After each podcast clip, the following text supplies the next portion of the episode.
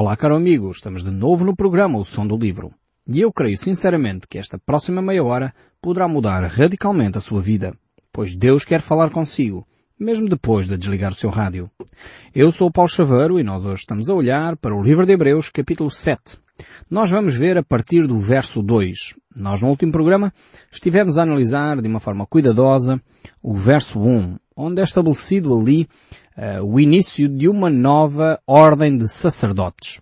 A sacerdotes da ordem de Melquisedeque. E vejamos o que diz o verso 2 deste capítulo 7. O qual também Abraão separou o dízimo de tudo, primeiramente se interpreta rei de justiça e depois rei de Salém, ou seja, rei de paz.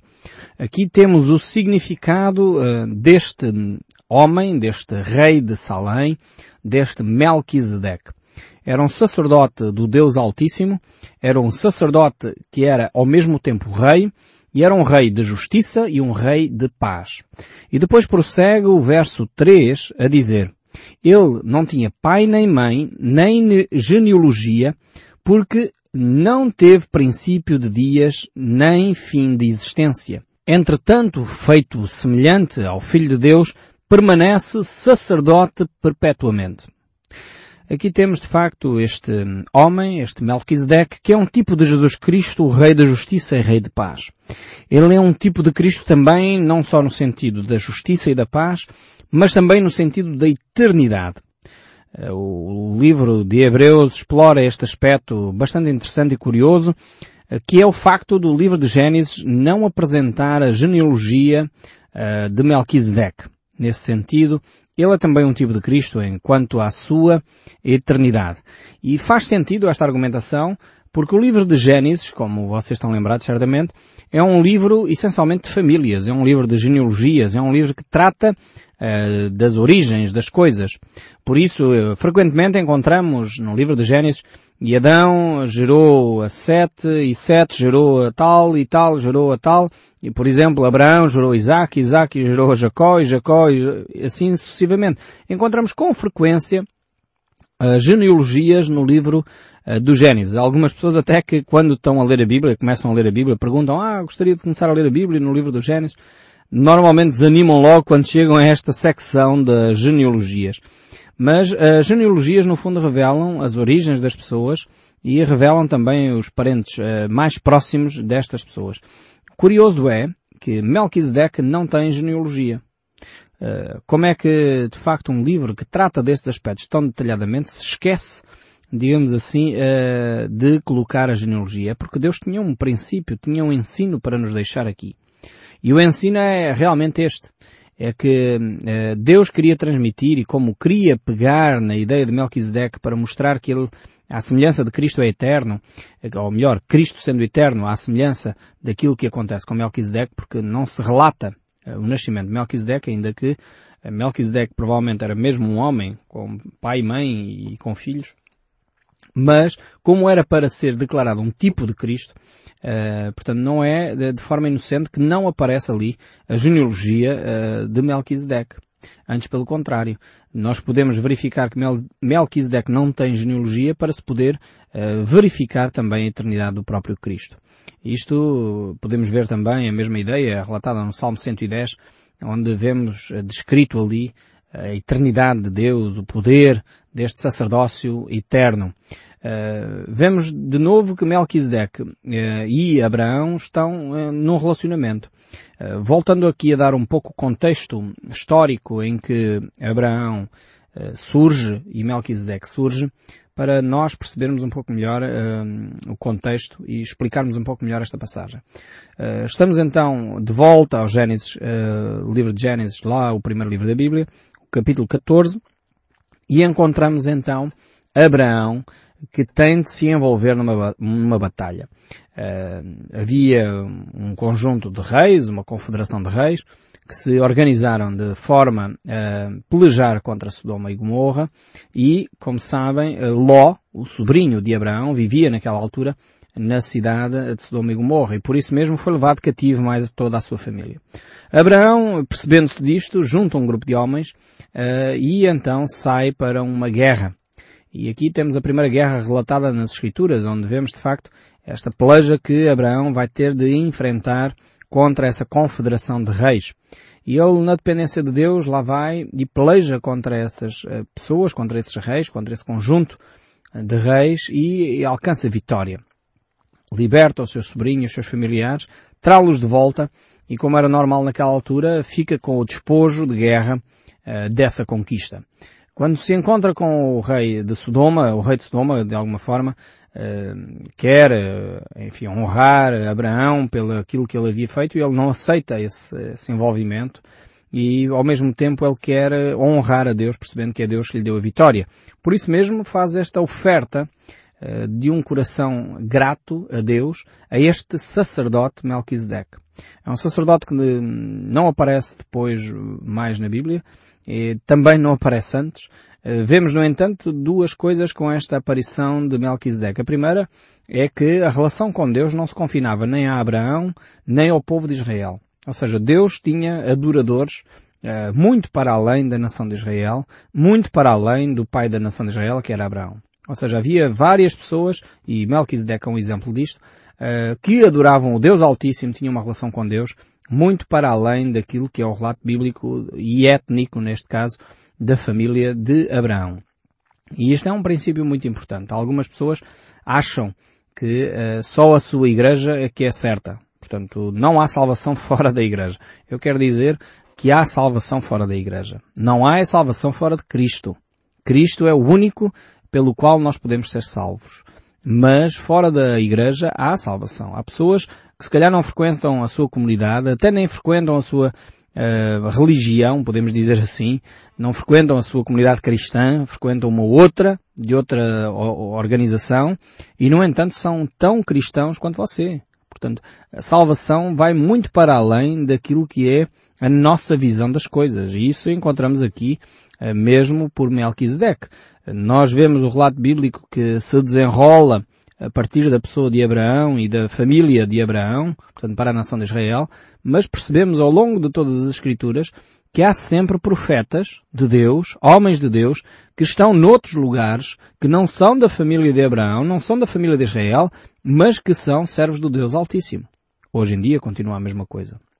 Há pessoas estão em determinadas comunidades eh, que até a própria comunidade, se calhar, em si mesmo, não segue os padrões de Deus, mas essa pessoa é salva, é filho de Deus, está lá para ser sal e luz no meio daquele lugar. Então é fundamental nós percebermos que muito para além da nossa própria comunidade, eh, Deus continua a trazer a salvação às pessoas. Deus continua a relacionar-se com essas pessoas de uma forma sobrenatural. Não tenhamos ilusões. A única, eh, nós não somos a única comunidade à face da terra que está certa. Uh, infelizmente, essa é uma característica, muitas vezes até das seitas, que pensam que são os únicos que estão certos, os únicos donos da verdade, e por isso mesmo só eles é que podem, por isso toda a gente tem que vir à nossa igreja, temos que chamar toda a gente para a nossa igreja. Cuidado com esse tipo de situações. A Bíblia é muito clara que os verdadeiros adoradores adoram a Deus em espírito e em verdade. Não se confinam a templos, não se confinam a lugares geográficos, não se confinam a confissões religiosas.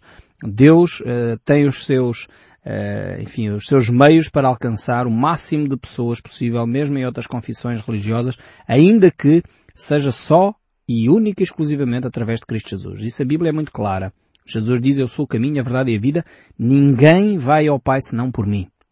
Aí Jesus não abre exceções. Fora de Cristo não há salvação. Isso eu também declaro com todas as letras. É preciso que fique claro também na mente de todos os ouvintes. Fora de Cristo não há salvação. O próprio Senhor Jesus Cristo disse isso. Nós já vimos aqui. Quem tem seguido os nossos programas do livro de Hebreus já percebeu isso. Não há outro mediador que foi dado uh, para o homem, a não ser a pessoa de Jesus Cristo. E nós agora estamos a ver aqui uh, Jesus Cristo como uh, o sumo sacerdote, este sumo sacerdote de uma ordem diferente da ordem araónica, uma ordem que é a ordem de Melquisedeque. E aqui Melquisedeque entra desta maneira, para nos poder trazer uma reflexão séria sobre o Cristo eterno, o Cristo todo-poderoso, aquele que é vivo e aquele que cuida de nós. Por isso o texto no verso 3 deste capítulo 7 diz, ele não tinha pai, não tinha mãe, não tinha genealogia, eh, ele não teve princípio de dias nem fim de existência. Entretanto, foi feito semelhante ao Filho de Deus e permanecendo sacerdote perpetuamente. Ou seja, Melquisedeque é então este tipo de Jesus Cristo. Representa ou representava a pessoa de Jesus Cristo. Apontava para a pessoa de Jesus Cristo e é por isso que ele é descrito desta forma. Então o livro de Hebreus, no capítulo 7, verso 4, continua a dizer, Considerai, pois, como era grande esse a quem Abraão, o patriarca, pagou o dízimo, tirando dos melhores despojos. Ou seja, aqui temos uma, uma situação curiosa, que é, não temos a lei mosaica, alguns acham que a questão do dízimo é só durante o tempo da lei mosaica, portanto, só durante o tempo de Moisés é que se dava o dízimo, mas o dízimo não tem a ver com isso. E é importante dizer, não mude já de canal, que é para ouvir até ao fim eh, e não pensar que estamos a pedir o dízimo das pessoas, não tem nada a ver com isso. O dízimo tem, tem a ver com o relacionamento com Deus. E, infelizmente algumas pessoas eh, pensam que o dízimo é um depósito bancário, mas não é. O dízimo não tem a ver com o eu dou o dízimo à igreja e logo vou receber não sei quantos de juro no final do mês. Não tem nada a ver com isto. O dízimo é uma relação com Deus, é uma dependência de Deus, é, é a minha fé posta em prática, no fundo.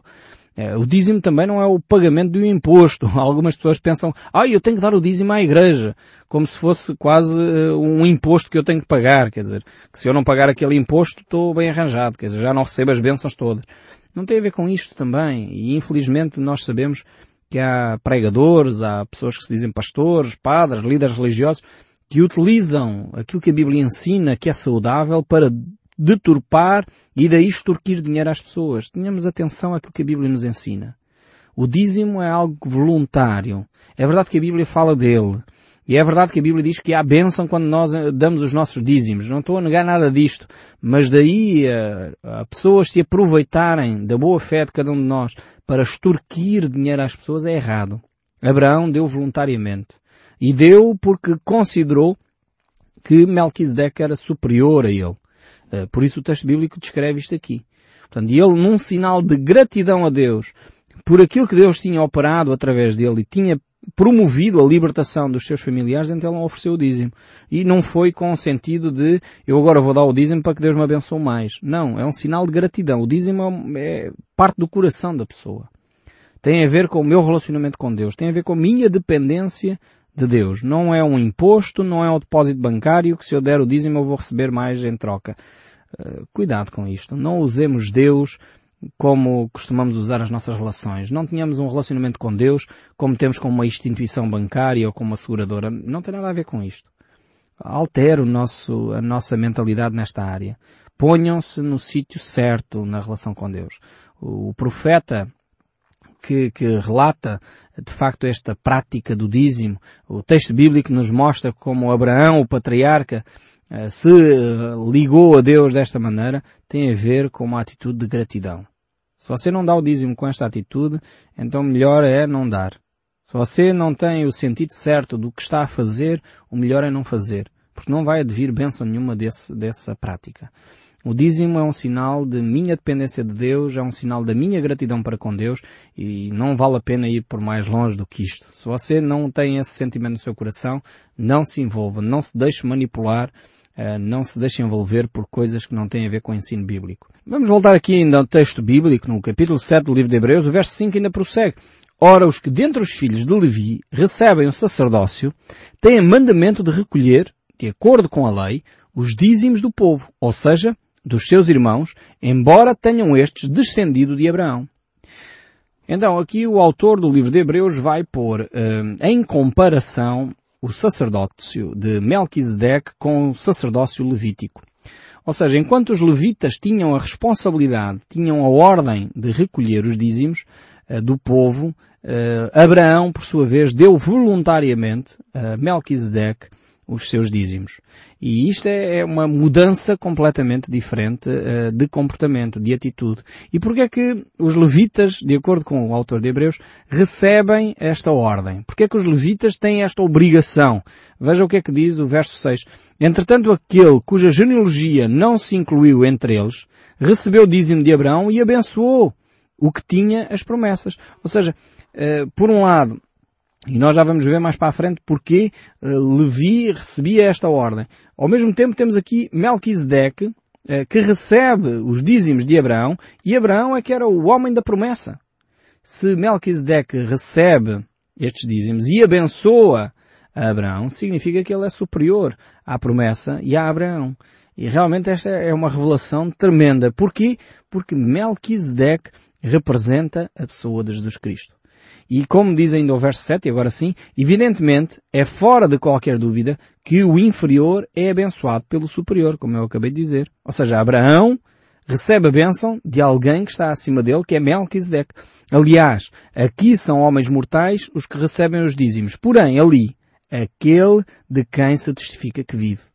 Ou seja, como Melquisedeque uh, era um tipo de Jesus Cristo, e como Melquisedeque representa Cristo vivo, ressuscitado, então esta, esta doação de dízimos não tinha a ver com simplesmente trocas de bens materiais. Não era simplesmente um investimento bancário. Não era simplesmente o pagamento de um imposto. Não.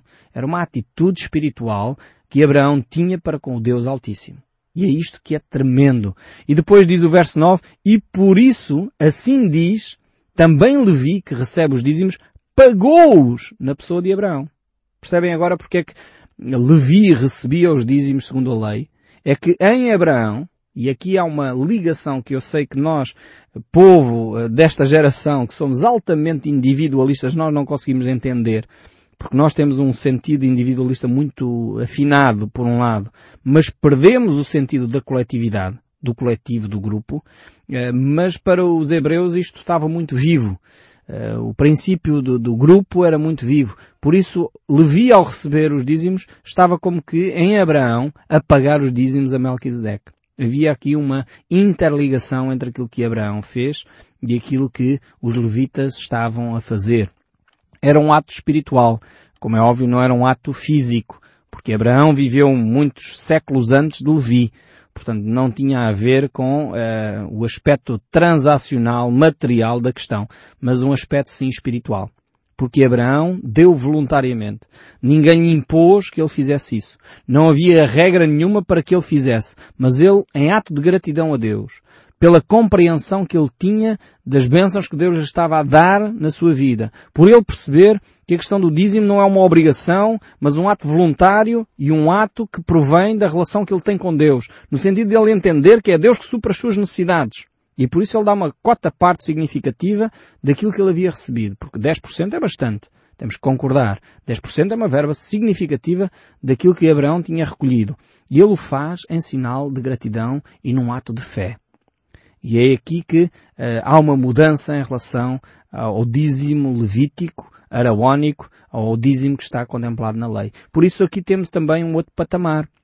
Aquilo que eu tenho chamado de vez em quando outra dispensação. Estamos na dispensação da promessa, em que não há uma obrigação legislativa, uh, mas um ato voluntário. E depois em Levi temos uma uh, dispensação da lei, em que as coisas estavam regulamentadas e tinham que ser obedecidas dentro daqueles padrões como estavam estipulados. E depois é por isso que hoje também diferentemente, temos a dispensação da graça. Vivemos num período completamente diferente. Não temos a imposição da lei, ainda que recebemos as bênçãos se agirmos como Abraão, e a argumentação aqui de Hebreus é esta, se agirmos como Abraão, no sentido de percebermos que Cristo é superior à lei, Cristo é superior a tudo aquilo que está escrito, Cristo realmente pertence a esta ordem uh, superior à ordem de Melquisedeque.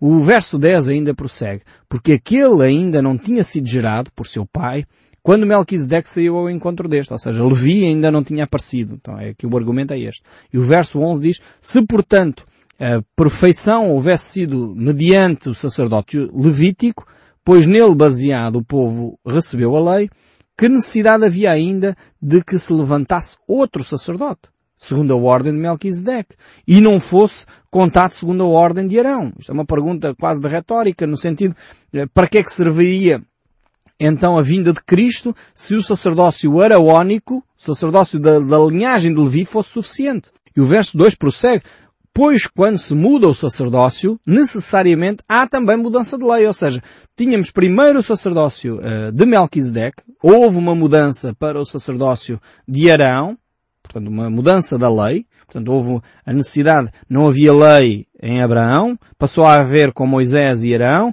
e agora temos o sacerdócio de Cristo. De novo uma mudança. Passamos para o tempo da graça. Já não mais eh, a lei mosaica é que é a referência, mas a lei de Cristo, eh, descrita no fantástico sermão que Jesus nos deixa do Sermão do Monte. Eh, e de prossegue ainda aqui o verso 3 a dizer, porque aquele de quem são ditas estas coisas pertence outra tribo da qual ninguém prestou serviço no altar, pois é evidente que o Nosso Senhor procedeu de Judá, tribo à qual Moisés nunca atribuiu sacerdócio. Então temos aqui um novo sacerdócio, o sacerdócio da tribo de Judá. E este é ainda muito mais evidente quanto à semelhança de Melquisedeque se levantou outro sacerdote. É, é o que nos ensina então Salmo, os salmos messiânicos, o Salmo 110 e muitos outros, que nos falam então deste sacerdócio de Jesus Cristo. Verso 16, constituído não conforme a lei do mandamento carnal, mas segundo o poder de vida indissolúvel. Esta lei aqui refere-se uh, à lei mosaica que pertence então a este sacerdócio anterior. Portanto, se testifica, tu és sacerdote para sempre segundo a ordem de Melquisedeque. Portanto, por um lado, se renova a anterior ordenança por causa da sua fraqueza e inutilidade, pois a lei nunca aperfeiçoou coisa alguma. E por outro lado, se introduziu esperança superior, pela qual nós chegamos a Deus. Então temos este sacerdócio de Melquisedeque, este sacerdócio de Cristo, que é um renovo, uma nova lei que chega até nós. Não segundo a lei mosaica, mas uma lei superior. Uma lei que olha para as motivações e não só para os comportamentos. Não é uma lei comportamentalista, mas uma lei motivacional. Uma lei que avalia aquilo que nós queremos e depois, consequentemente, as nossas ações têm que ser em conformidade com essas motivações. Que o nosso Deus realmente continue a iluminar-nos, a dar-nos a convicção de entender claramente aquilo que Ele nos ensina. E eu espero sinceramente que o som deste livro continue a falar consigo, mesmo depois de desligar o seu rádio. Que Deus o abençoe ricamente e até ao próximo programa.